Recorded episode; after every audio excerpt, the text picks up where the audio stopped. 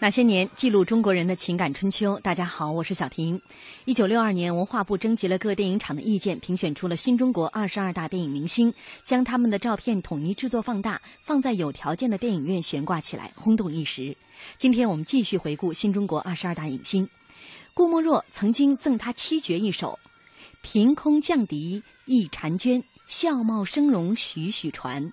赢得万千儿女泪，如君何在月中眠。”而他自己却说：“我只是个听话的演员而已，谈不上有多伟大的成就。”今晚那些年，我们为您讲述张瑞芳。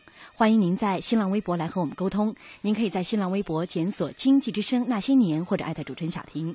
今天直播间两位嘉宾，一位是朱天伟老师，朱老师您好。你好，守候在收音机旁边的听众们，你们好。嗯，还有一位蔡军。嗯，听众朋友大家好。嗯，呃，现在这个我们这个背景音乐当中放的哈，就是。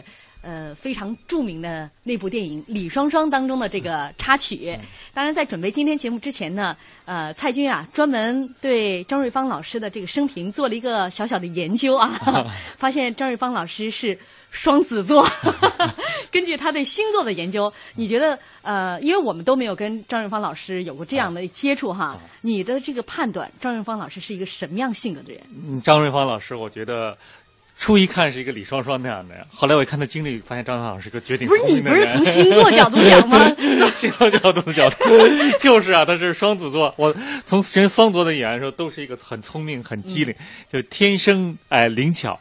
这个戏路也非常宽，就是说很像演演什么能够像什么，就是非常像他那个叫影后的这样的地位。哎，他其实我们看那个李双双，呃，初一看，你看，哎，一看就张兰芳老师那样，就看他母亲一样，一看啊，张老师是那样。但是我们看他一个早年的那些话剧，他演的，比如说演那个《菊颂》里的婵娟，呃，他还演他演过好多戏路很宽的角色。你又跑题了，你又跑题了。我就说他戏路非常宽。我还没让你说他角。角色呢？我跟你讲哈，你今天啊，这是伪专家遇到真专家，因为朱老师对张瑞芳老师非常的了解，有个亲身接触啊，私交很好，所以呢，我们请朱老师先来评判一下啊。刚才这个蔡军他的那个呃猜想，封建迷信那套 准不准？周老师，呃，如果用一句话来概括我对那个张瑞芳老师的认识吧，就是确实是就像他自己说的，他是党的好演员。嗯，他是从就是抗日战争的时候就开始参加我们的抗日的这个文艺宣传队。嗯，他那个时候他是北京艺专的学生，学画画的。嗯对，然后呢，就是那时候就是在北京的时候就是。有一张特别著名的剧照，就是他和崔伟在一起演那《放下你的鞭子》。嗯，他演那个女主角嘛，叫香菇嘛。嗯，就那时候。然后后来呢，就是他参加了这个，就是这个呃北京学生移动剧团。嗯，呃，这个是就是当时就是在山东省的教育厅一个厅长资助他们一些经费，他们就沿着黄河呀，就一直。就这么演出下去，在抗日做抗日剧，移动剧团嘛，移动剧团就是就是一直在抗日的时候流动的。后来呢，他就到了大后方。嗯，在大后方呢，就是呃，我我记得听他自己讲过，就是他刚上话剧那个，就真正那种职业剧团那种话剧舞台吧，第一次是跟那英云卫先生演话剧。嗯，他说我到了到了排练场一看，人家每个人都在那准备，他说我不知道我该怎么办，结果就哭起来了。后来英先生过来就跟他说，就是你不要紧张。嗯，你看人家都怎么准备，你也怎么准备。嗯，所以呢，就是实际上张玉芳当时年龄非常年轻吧。嗯，但是她很快，就是她后来就成了大后方的四位这个就是最优秀的女女的这个话剧演员嘛。嗯，后来被称为话剧舞台上四大名旦。四大名旦，朱秀文、白杨、张瑞芳、秦怡，他们四个人。嗯，他就成了四大名旦之一。嗯，那他当时演的就是最著名的几个作品嘛。一个就是郭沫若的屈原，嗯，他演婵娟，就刚刚我们讲的这个郭沫若先生送他的那个七绝，就是因为演这个屈原当中的婵娟而得来的。而且呢，就是当时还有一个特别好玩的故事嘛，就是他在后台化妆的时候，郭老来了，他就跟郭老说，他说他说这个戏里啊，就是婵娟有一句台词，就是。骂那个宋玉的，宋玉大家都知道他是屈原的学生嘛，但是后来他成他叛变了屈原的那个理想，所以后来就，但是婵娟呢是特别忠于这个屈原的理想的，所以后来就是那个婵娟骂宋玉，就是你是一个什么卑鄙自私的什么小人呐、什么的。后来那个张瑞芳就跟郭老说，他说我觉得这个你是个，不如说你这个卑鄙的什么自私的小人啊什么的，就那语气更能表达婵娟那时候的心情。嗯。后来郭老就欣然接受，而且告诉说你是我的一字之师。嗯，还有这么一小段故事啊。对他非常在重庆那时候是。另外，他在重庆的时候还有一个特别有、有趣的典故吧，嗯。就是当时就是在大后方一个剧团请那个曹禺先生改编那个《家》巴金的《家》后来曹禺当时提的一个条件就是，如果要我改编《家》，就要张瑞芳来演瑞觉。嗯。嗯，所以后来呢，就是五几年不是拍过这个上映拍过这个电影，电影。就是他演瑞觉嘛。所以后来，呃，我是因为就是八十年代后期的有一次就是去加拿大参加国际电影节，那时候是张瑞芳老师是我们团长，所以跟他前前后后差不多有十天的时间吧，所以就跟他也比较熟，就聊的事儿特别多。他就给我讲过这个，呃，就是这个。当时就是在这个大后方排演话剧啊，嗯，就就这这些事情吧。嗯，我看他呢，好像在在南京出演的时候，他扮演呃一个一个叫《打鬼子去》这部话剧，他演一个这个第一次尝试扮演农村妇女，呃，因为不堪忍受这个，因为遭到这个鬼子强暴之后，孩子又惨死，呃，不堪忍受这个刺激，发疯了。他当时自己就想用棉花蘸满了自制的这个血水，哦塞在了这个娃娃的肚子里边儿。然后他这个一演的时候，他就用手一挤，那个血不就从娃肚子里啪就就是喷出来了。说现场的观众就有观众都能就昏厥过去。嗯而且包括他们演的很多话剧，我看采访他的妹妹张瑞芳的妹妹就说，大家都是。被迫离开家园，背井离乡，每个人都感同身受。说那个角色不用像现在我还要去体会，对那个角色就在身上，所以他们那时候这个移动剧团走到哪儿，那个话剧演到哪儿就火爆到哪里。很多这个观众现场，呃，这个他们一说就是这个很多口号，那现场的观众就跟他们一起一。起还喊，而且我觉得他确实有非常有钱。我举个例子，就是他就是原来他有一次就临时顶场，他原来他不知道他因为想让他叫叫演上海无边下，说他他连上海无边下那个剧本都没看过，而且因为说来不及了，那舒秀文病了，你赶紧演吧。就他演的当时那个角色是什么？是一个施小宝，结果他当时都没看过剧本，而且施小宝是一个其实挺复杂的人物。他说他连当时叫什么叫咸水妹，谁的洋场他都不懂，他就在那看了几个剧本，然后因为就教先教他几下几招，哎，他就活灵活现就能把这一个很复杂，就是那个大家可能看过《上古无边话》知道，这个就施小宝啊。嗯，好，咱们马上进入广告了啊，啊打断一下，广告之后见。爷爷，老师今天又教了一个新的汉字，就是孝顺的孝字。您看这个孝字，老在上，子在下，意思是孩子背着爸爸，孩子照顾老人就是孝啊。嗯，咱们的汉字啊，不但象形，而且会意。一个孝字，老在上，子在下，是长幼次序。在我们中国文化里啊，有孝心，也有孝行，才是笑啊。讲文明树新风公益广告。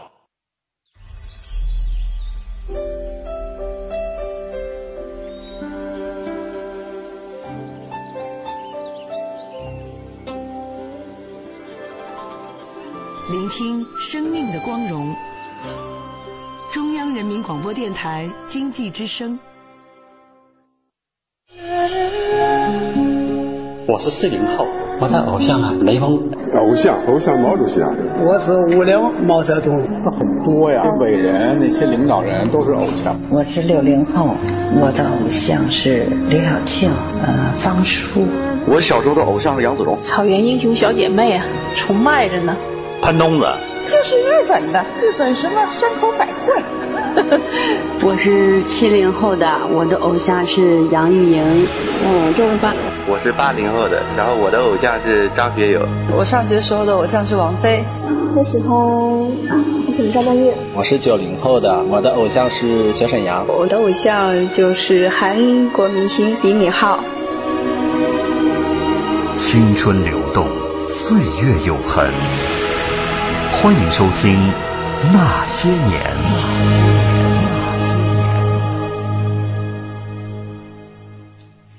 欢迎大家继续锁定正在直播的那些年。今晚我们为您讲述张瑞芳。那刚刚广告之前是打断了蔡军的一个讲述 啊，你说到了啊，对他演一个就是那个石小宝，他是一个很复杂的一个人物，他是一个等于说是一个就是为一个呃妓女那样的一个人物，但他有一颗善良的心，这样一个复杂，他短时间能够感悟到。嗯，其实张瑞芳这个老师他刚去重庆的时候，他最早啊演戏，他都看到大明星，都白杨那些，只在一些话剧里就演什么呢？别万一先他一个小姑娘，嗯，结果就这样，大家觉得她演的非常好，一个小姑娘能万一像小能很感人，嗯结果导演就看中她，从演配角到最后演主角，最后就成四大名旦了。所以说你的那个星座十分不靠谱。我也觉得。张瑞峰老师，这个你从他这个演艺生涯就可以看出，这人真的非常聪明。嗯啊，对。他呢，他自己也跟我讲过，他说：“他说演完李双双吧，大家都觉得我是当马旦。他说实际上，就说他就他就给我讲他以前都演过什么角色哈。其实就是刚才讲的这个，像这个家，家里面的这个瑞觉是一个特别贤惠，而且但是命运又特别悲惨的这么一个大家闺秀吧。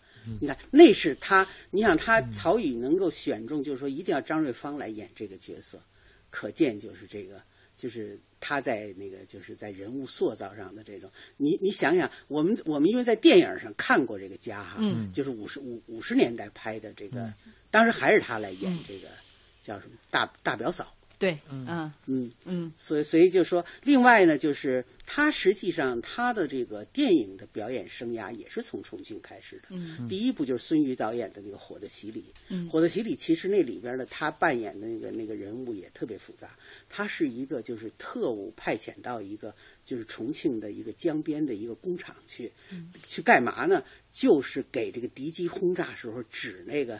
炸什么地方？嗯，就是去干这个事情。嗯、但是呢，他又伪装成一个，就是去和工人接近，混到工人的队伍里头去。但是呢，就是他一方面就是他真的和那些工人在一起生活以后，他感觉到，嗯、就是对自己心灵很震撼。啊、还有呢，就是他看到了敌机轰炸把非常小的小孩给炸死了，嗯、他觉得自己特别罪恶，嗯、自己做的事情。嗯，所以呢，就是。到最后就是他幡然悔悟，但是最后牺牲了。嗯，这是他当时演的第一部电影，但是自己本人他对当时第一次的这个表现哈，并不是特别满意，因为在这个现场经常会有这个紧张。嗯、那说到刚才呃，朱老师说到他演的这个。呃，家当中的嗯瑞觉这个角色，你看他里边还有给这个画 画哈，那里演的对画那个障眼儿。其实他这他都跟他是一个经历有关，我觉得他本身是一个大家闺秀，学的就是学画画的，啊对他也是个大家另外，闺秀。他的家庭也本身就是一个，就是一个就是原来国民革命军的一个高级的将领的家庭。嗯，我们这样先听一小段嗯呃，张瑞芳老师在家当中的这个表现。回来了，回来了，哎。海儿呢？跟明凤到花园去了。哦，办了一天工，累吗？累倒是不累，就是想早点回来。有事吗？回来陪陪你啊，在家里干点什么呢？哎，不许看。什么？给你画的障眼儿啊。哦，我看看。没画好呢，不许看。你看那个。哦。听说花园里的梅花开了。早上你一出门，我就给你折了几枝。我知道你顶喜欢的就是梅花，对吧？那你呢？你喜欢的我就喜欢。当时他们在这个话剧舞台上演雷雨的，呃，演家的时候，呃，后来搬到了这个电影屏幕上，他们都觉得不过瘾，因为在话剧舞台上可以表现的人物特别细腻，但是电影也就两个小时，觉得不过瘾。说这个电影拍完之后。原班人马又演了一遍这个话剧，过过瘾。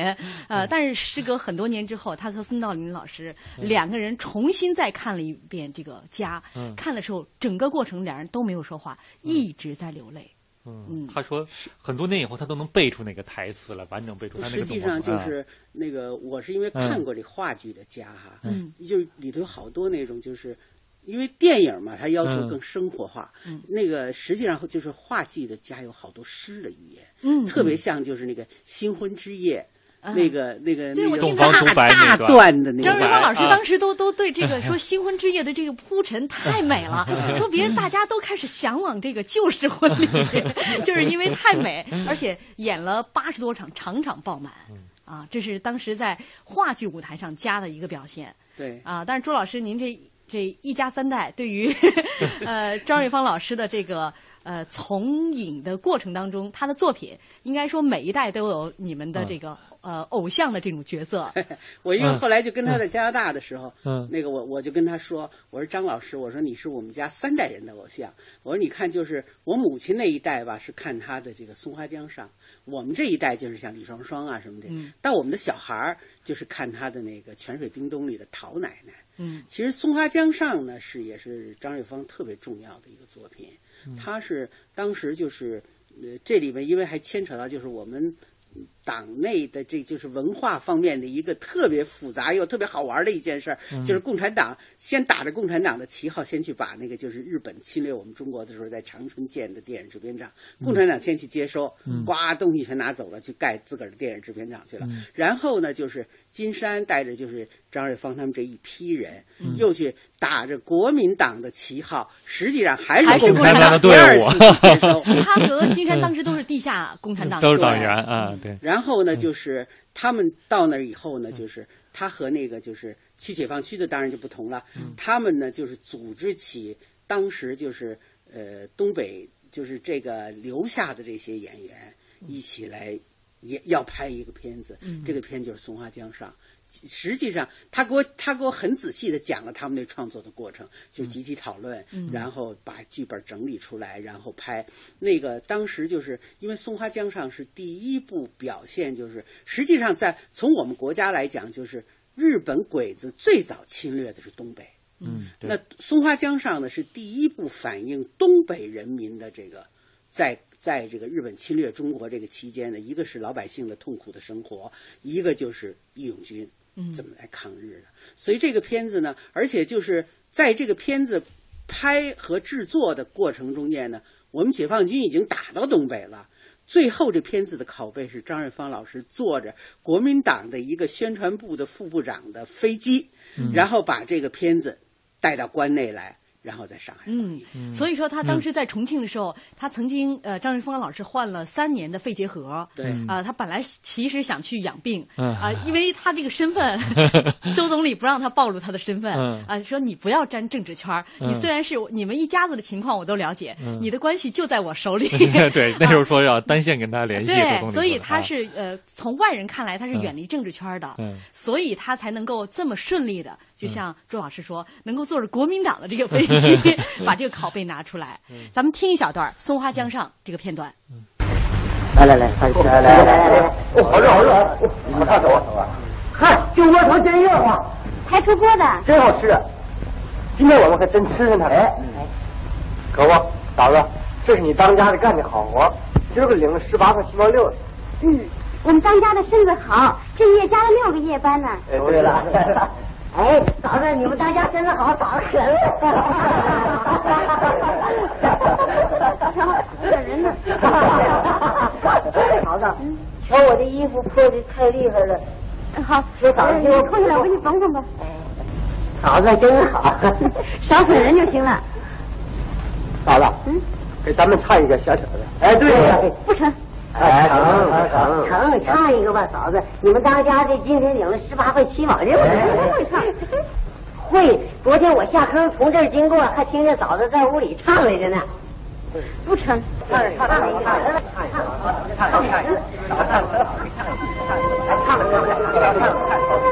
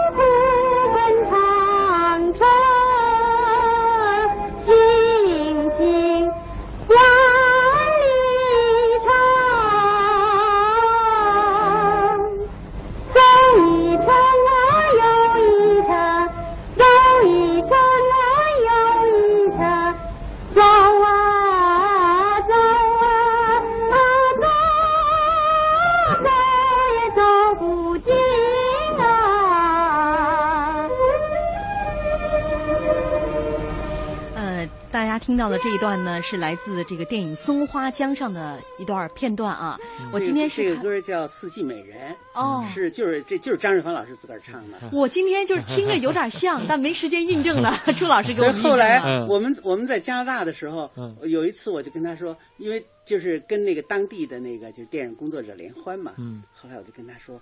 我我说给您弹伴奏，您唱唱您那个《四季美人》。四季美人，这个因为这《四季美人》后头还有那个就是那些矿工的那个合唱后头，嗯嗯，所以当时这个歌影响还是还是流传的还是挺。这歌还是挺好听的啊，它是就是有点就是根据有吸收了一部分就是东北民歌的那种。嗯嗯，那个一更里怎么，二更里怎么的，他就他就变成四季了，春季里怎么，夏季里怎么的。嗯，要知道那个时候都是同期声。对，这四段我今天看了一下，差不多很长的，呃，有小四分钟的这个样子。挺长的，就是在现场这。对对对，那时候电影技术它是不能那个像现在的剪了在那或者后期配音的，他说。非常显演员的功力啊！其实他还不光是那个，这这咱们说他唱歌了，实际上你说咱们有一个特别有名的动画片叫那个小蝌蚪蚪找妈妈，就是他配音的。啊，因为就是他那个声音特别有特点。对啊，我那次一听也真是，这就是他讲那个故事的那种娓娓道来的感觉。啊，这是《松花江上》，呃，是他早期的可圈可点的一部电影。呃，但是说到另外一部，呃，就是朱老师他们家就这一代人都视为偶像的这个角色，就是李双双啊。李双双大家都太熟悉了，这部电影可以说也是让张春芳老师呃，在他从影经历上达到了一个巅峰。嗯，对。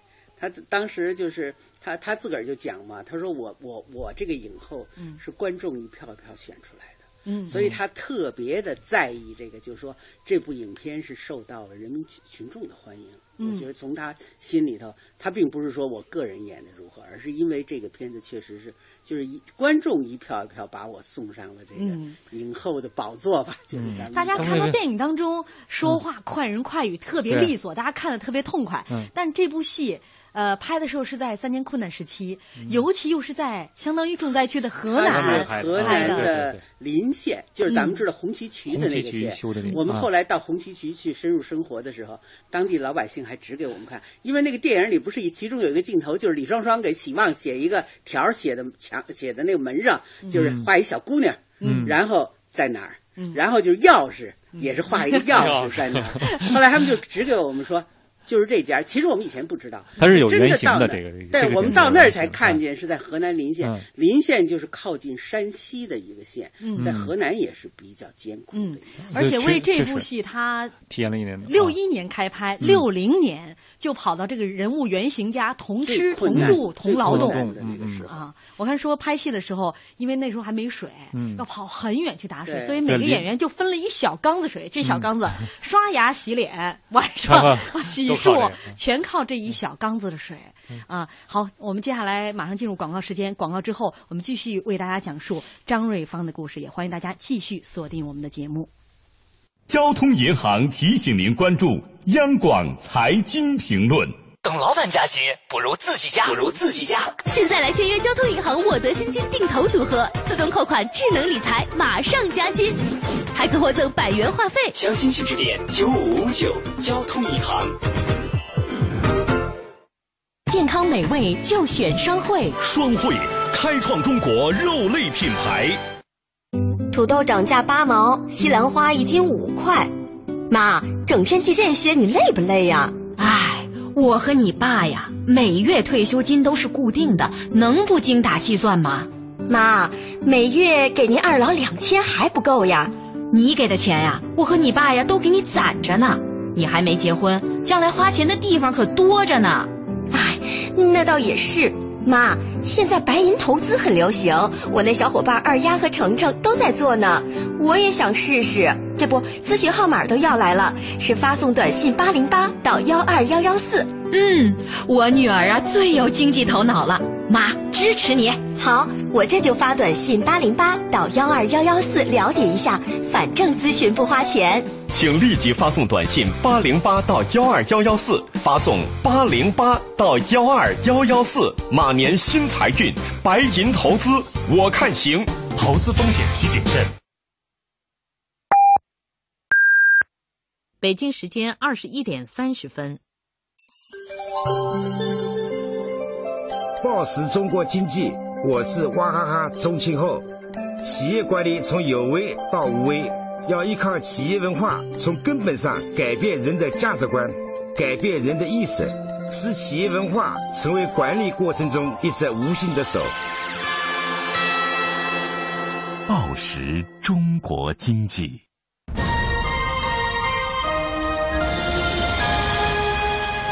经济之声。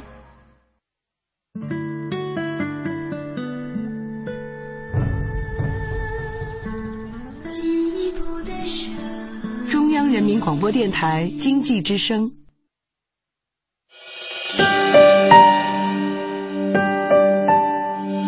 那些年，他们很平凡。人的生命是有限的，可是为人民服务是无限的。我要把有限的生命投入到无限的为人民服务之中去。那些年，他们很伟大。我向主席跟总理保证，八年之内两弹结合成功。那些年，他们很孤独。对不起，我是警察，谁知道？那些年，他们很执着。钱不钱我都不在乎，我就是要个设法。那些年，他们心怀理想。失败并不可怕，害怕失败才真正可怕。我们只有从失败中寻找胜利。在绝望中寻求希望。那些年，他们守望幸福。爸，咱这回还有别的幸福吗？哼只要你好好活着，就能碰到好多好多好多的幸福。我的儿子，你就没事偷着乐吧。岁月流逝，情感永恒。那些年，中国人的情感春秋。春秋。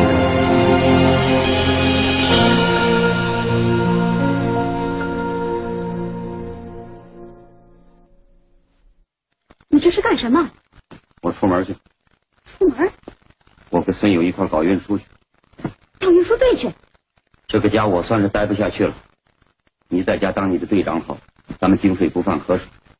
也省得让你老提，我不能在家陪着你让人说闲话，眼不见心不烦呐。你就是把人都得罪完了，也与我无关。我跟你丢什么人了？大伙刚选我当队长，我多想你来帮助我，你怎么就不替我想想呢？我不让你走。嗯，好，不走也行。哎，咱们得立几条规矩。你说吧。坐下，小孩他妈。你也是个队长啊，往后说话要多想想嘛。你看人家当干部的，哪个像你这样嘴像个机关枪似的？往后啊，该说的说，不该说的你就别说啊。再一条，你是个妇女队长，是生产的事你就管，不是生产的事你就别管，别像个灶王爷似的，不管哪家的事你都去管呢。反正我管我该管的事。那自然。最后一条，做事要放点人情。少给干部提，像金桥，人家是副队长，又跟我是从小的弟兄，你何必老找人家的茬呢？你走吧。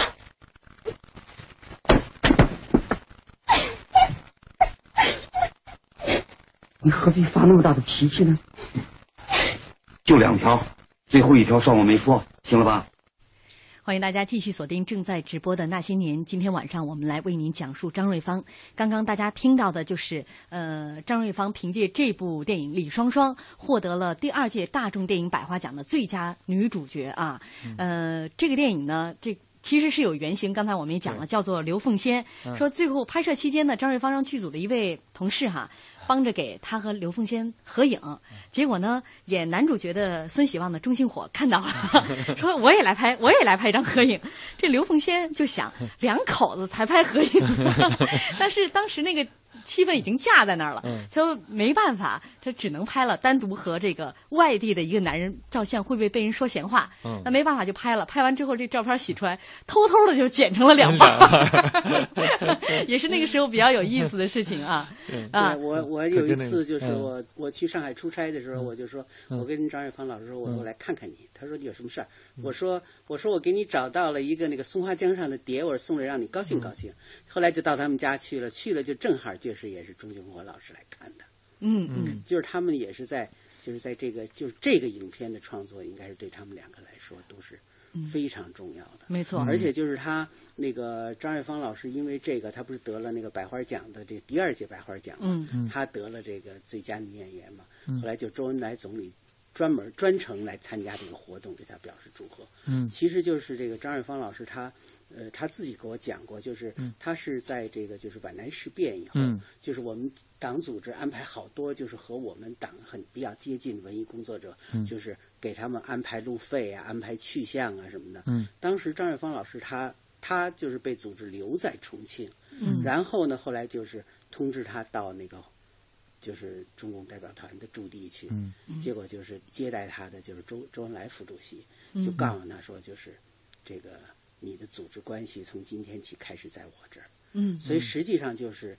就是周恩来副主席从那个时候开始，一直到他这一生中间，都对张瑞芳也好，对张瑞芳他们这个家，都给了非常多的关心。嗯，他当时他就跟我讲过，他说 那个就是有时候就是呃，就是新中国成立以后吧，周总理到上海去，就是邓颖超大姐就那给张瑞芳带一个小包。咱们都知道，后来就是那个。这个邓颖超最后不是写他叫小超嘛？嗯，那这这是张老师给我讲的。他说当时那那个带着东西的那个封面上就写着“小超托这个恩来送给小芳”，方太的小芳送给张瑞芳，就是他们之间的这个这个关系啊特别亲密。嗯，所以那个这个也是呃，包括就是他自己讲，就是他在很多事情发生的时候。他都会想，就是如果周恩来在，他会要我怎么做？嗯，所以我觉得他始终是一个，就是当然这一方面说明就是我们党对一个这么一一个杰出的这么艺术干部的关心吧。同时，我觉得也说明就是就是张瑞芳老师他对自己的要求是非常高的。嗯嗯，我看这部这个电影这个拿奖了以后，呃。周恩来总理是请李双双，哎，不是，应该是请张瑞芳老师到家里去吃饭，说今天请你吃螃蟹，因为你拍了李双双这部好戏，你的表演也有了新内容。啊，当然到了后来哈，这个文革期间，李双双也是被拜这个这部电影呢，也是被戴上了阶级斗争熄灭论、中间人物论、文艺黑线代表作的这个帽子。张瑞芳接受隔离审查，在监牢当中度过了两年半的时间。在一九七三年的四月，经周总理提名，当时已经靠边站的张瑞芳得以参加廖承志为团长的中日友协访日代表团。出于礼节，因为他在狱中的时候头发已经白了，嗯，呃，没有想到出发之前，代表团在人民大会堂被接见的时候，他见到了阔别七年的周总理。周总理一路走来，走到张瑞芳面前的时候，笑着问：“头发染了？”就这一个细节，说张瑞芳眼泪差点就掉下来，忍着说。染了，周恩来问：“再长出来怎么办？”张瑞芳说：“再染。”嗯，这这这一个对话，其实也能够，我觉得一是体现就刚才说的总理对呃我们的这个呃人民的这个艺术家的一种关心，但是另外一方面可以看出张瑞芳跟呃周总理哈，这其实是两家的一个深厚的一个情感。嗯，对他那个受到周总理表扬，还不光是这个李双双，前面还有一个就是那个海默编剧的林子峰导演的那个母亲，嗯。嗯，母亲那个就这片子上演了以后，周总理就跟他告诉他，嗯，就是表扬他演这个，就是塑造这个角色，嗯，因为这个母亲这个片子吧，实际上就是这个就这个人物本身有好多是和张瑞芳老师的母亲叫连维。哎，嗯嗯，这个人物咱们可得讲一讲。咱们先听一小段这个电影当中的呃一个片段。老邓，你走了，有什么该办的，就托靠给我吧。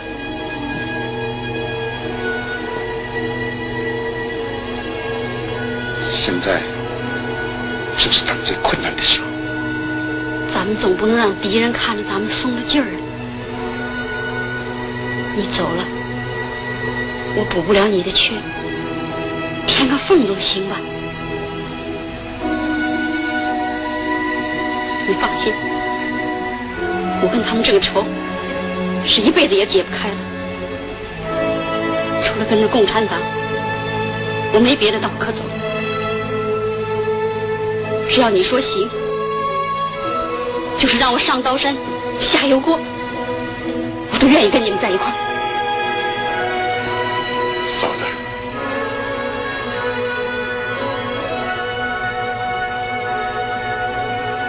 我可以代表市委接受你加入中国共产党。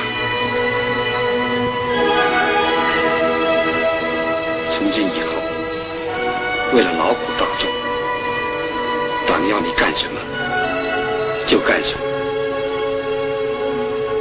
党要我干什么就干什么。头可断，志不变。头可断，志不变。好的，我们是同志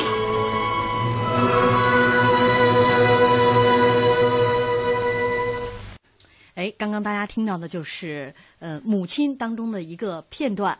那这个人物，刚刚朱老师也说了，他也是有人物原型的，而这个人物原型跟张瑞芳的关系啊，应该说是 母女关系啊。对张瑞芳老师的母亲呢，特别了不起，因为就是他的父亲去世以后呢，主要就是他把她的就是，当然我们因为平常接触比较多的是她这三个姐妹，就是一个大姐就是。我们知道后来特别有名的那个导演王好为的妈妈，嗯，大姐张楠，嗯，然后呢，这个呃张瑞芳老师是老二，嗯，然后就是老三呢，就是我们电影学院表演系的老师，嗯，那个张欣，张欣老师，嗯，就是他们呢是实际上就是都是在跟着我们党的那个就是在做就是从抗日战争开始嘛，嗯，就是在不同的岗位上做这个就是我们党的工作的。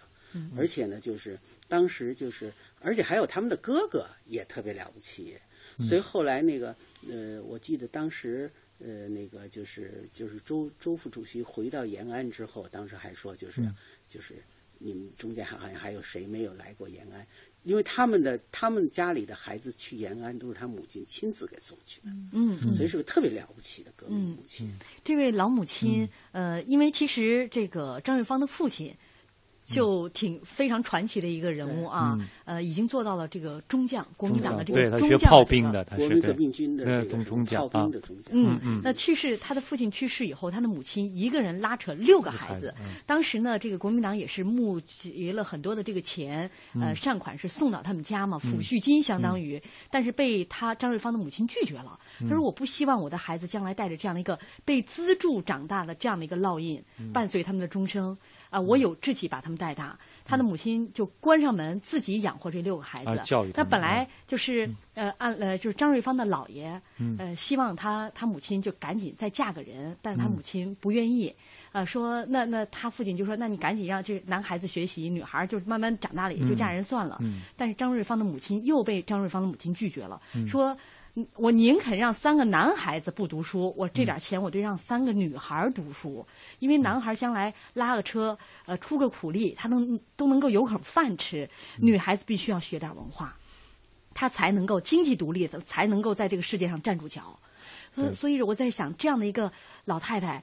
呃，她的想法太跟一般人不一样了，在那个时候就那么有远见，所以她的三个女儿都非常出色，而且后来他们家就跟这这部电影 母亲当中演的一样，他们家就跟 呃地下党接头的 地方一样哈，嗯，而且他们家当时是很大的，十几间房子吧，就在这个北京啊一个一个胡同里边，但是这个解放以后也全都捐了。而且他那时候张瑞芳老师算学理，他很他他是现在听起来说是艺术，其实那时候过去的时候，艺术专科算可以说现在的研究生是非常高的。我不能按现在的那个理解，他那个实际上那个学问是已经算非常好的。而且他那时候你看，从他那个写的那个，比如说刚才说成为这个一字诗，就说明他本身的学问非常好。其实大家想想，他的演的几个角色能够演的那么像，跟他很深的知识功底是分不开的。对，他演几个反差那么大，能演到哪个就像哪个。他第一个他刚到重庆的时候，他说他就一个普通的一个小一个卖淫的小女孩，哎，他能把所有的人的眼光能给吸引过来，他能能想到这个角色的特点，然后他到后来啊，再想到那个呃像家里的那个呃就演的那个瑞。瑞觉，瑞觉，哎，那样的角色，就是再到李双双，我们看到大家 最熟悉了。其实演一个，我觉得演一个农民其实最难了。大家想的看，我们看的那多，其实大家因为正因为你生活中见的人最多，你要稍微觉得有点不像的，你就能，一般人实际上就很难演好。他体验了一年多，能够大家看到。看的那么那个栩栩如生的，我看所以说，崔伟老师一直觉得张玉芳老师是一个天才演员。天才演员啊，对他就是我们看他演那些角色吧，就一个就是有很多，当然有很多是和他的那个自己的那个经历，嗯，也有很密切的关系。比如像《聂耳》中间的那个郑雷电，嗯，实际上那郑雷电那个角色，我们当时看着觉得挺那什么的，但是你现在想想，就是实际上就是他青年时代。所经过的，嗯嗯，我看过，好像那个对当时这个这个谁导演哈，这个名字我记不清了。他说，其实那个时候大家都有一种革命的浪漫主义情怀，嗯，就是我即便被捕了，那能够聆听那个脚镣的声音，那是一个就是无上光荣的事情。嗯，所以我们现在有时候觉得可能不可理解啊，不可思议，为什么这些革命志士被捕之后啊，对那种理想主义，那就是革一种革命浪漫主义的这种情怀。所以你看他演那个郑雷电嘛，就是一个。很普通的一个女学生，但是演的特别有光彩。嗯嗯，所以我觉得就是刚才那个谁讲的这个，就是其实其实就是我们跟张瑞芳老师接触吧，其实我们过去想象的演员是那样的。嗯。可是真的跟他接触，你觉得首先就是确实觉得他是一个大演员。嗯。而且就是他特别有学问。嗯。我其中有一个事儿，就是给我自己特别可以说把我震了的吧，就是我第一次跟他出国嘛。我们我们因为那次的就是坐的飞机是那个就是。邀就是邀请我们的人给我们订的机票，所以是国外的航空公司。那上来的空姐什么跟你说话都是英文啊。我觉得那时候我们那是哪年呢？八七年嘛。哦哦。那时候我们都刚刚会一点点英文。嗯。后来就那个那空姐过来就问你喝什么，我还那想呢，我想喝什么，然后这喝什么怎么说？张远芳老师马上那英文就脱口而出。哎呦，当时特别给 特别给我震吓，你知道吗？哎呀，太。太棒了，简直！呃，我还看到就是一个作家写的一个回忆，就是早年他跟张瑞芳老师一块儿参加上海台的一档节目，就是那种类似于智力问答的。嗯，就这种智力问答有很多种，有猜谜语的，有什么的。但是说他就没有想到张瑞芳老师对于中国古诗词的这个底蕴能够那么强。主持人说一句古诗词，张瑞芳老师能够接下去，包括说这作者是谁。啊，刚才朱老师说张瑞芳是一个。大演员，那这个大，它它涵盖了很多种。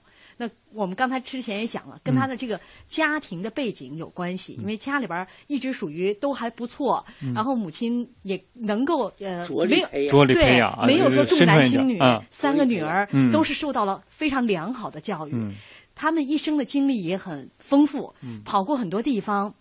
我们说他们早期的做这种活报剧演出也好啊，这种话剧舞台演出，对一个演员的这种功力的培养很有帮助啊。再到后来，呃，包括我们在讲张瑞芳老师本身的文化底蕴很深厚，所以他对很多演员的这种揣摩以及心理上，你看他演母亲的时候，这部电影到后来因为年龄跨度太大，他自己也没有孩子。然后，呃，我们那时候化妆技技术不到，就没办法画那个皱纹，画了几次都很失败。后来呢，就说算了，不在人物的外形上去下功夫了，不做这个造型，从哪儿？从心理上去揣摩。所以这就给张玉芳老师一个很大的难度。嗯。说那一段时间，天天在街上溜达，找老太太，看老太太对怎么走路。走路啊！你看他后来，你看包括他每一场哭戏，因为他那个里面有很多场哭戏啊，他哭都不一样。这就是一个演员，一方面他的底蕴很深厚，另外一方面他确实也很用功。啊，虽然说这个崔巍导演说他是一个天才，天才的演员啊，呃。在张瑞芳老师这一生当中，他有过很多精彩的这个演绎，还有一次这个演绎《南征北战》当中，是他第一次演这个工农形象。哎，咱们先听一小段啊。天亮以前呢，粮食全部可以集中了。好吧，那我先回去了。好好。哎，小二嫂。哎，村长。为了队伍的鞋子，赶快集中，快点送去吧。好。二麦，哎，你站岗了，快去吧。啊，我这就去。怎么样，永贵嫂，快弄完了吧？差不多了。村长放心吧，鸡叫头遍，保管完成任务。咱们队伍上需要粮食，咱们就多辛苦点早点撵完了，也好跟永贵哥说说话嘛。跟他有什么可说的？你看你说的，三年不见面了，哪能没话说呢？我们起五更睡半夜的给他们推磨压碾，敌人来了，他们说不定还是要走。张一鸣同志，我们营长请您去。好，我就去。起先呢，我就是担心群众思想转不过弯来，扯战士们的腿，耽误你们行动。那你就把我刚才的话跟家属们解释解释嘛。嗯。张一鸣同志，喝水。我工作上的缺点啊，实在太多了，你不知道怎么弄的，一碰到困难就想不出办法来。嗯。现在大家听到就是南征北战当中哈，呃，张瑞芳老师第一次演。呃，这个农民形象、女民兵的形象，女民兵连长啊。当时他去演这个角色的时候，导演对他并不太满意，但他因为是总理钦点的，觉得他不错，这导演不太满意，说你他当时去上海的时候，正好还穿的是绸缎棉袄，导演说你把这棉袄换下来，正好一个从前线下来的女民兵连长穿了一个空心儿的棉袄，你就换上他这个棉袄，就一换半天没出来，嗯。说怎么回事啊？说这棉袄上面全都是虱子。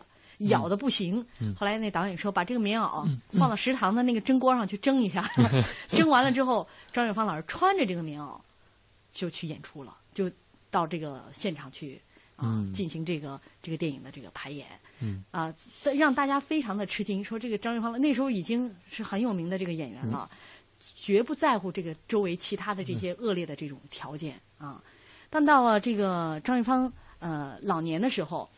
让大家又意想不到的一件事情，啊，倾其所有啊，办了个敬老院，哎，我这个这个我是听他自个儿给讲的，因为我就说就那次我去看他嘛，跟我说，他说你知道吗？我们办了一个敬老院，我说是吗？我说在什么地方啊？他说就是在那个从上海就是从城里去那个虹桥机场的一个什么地儿。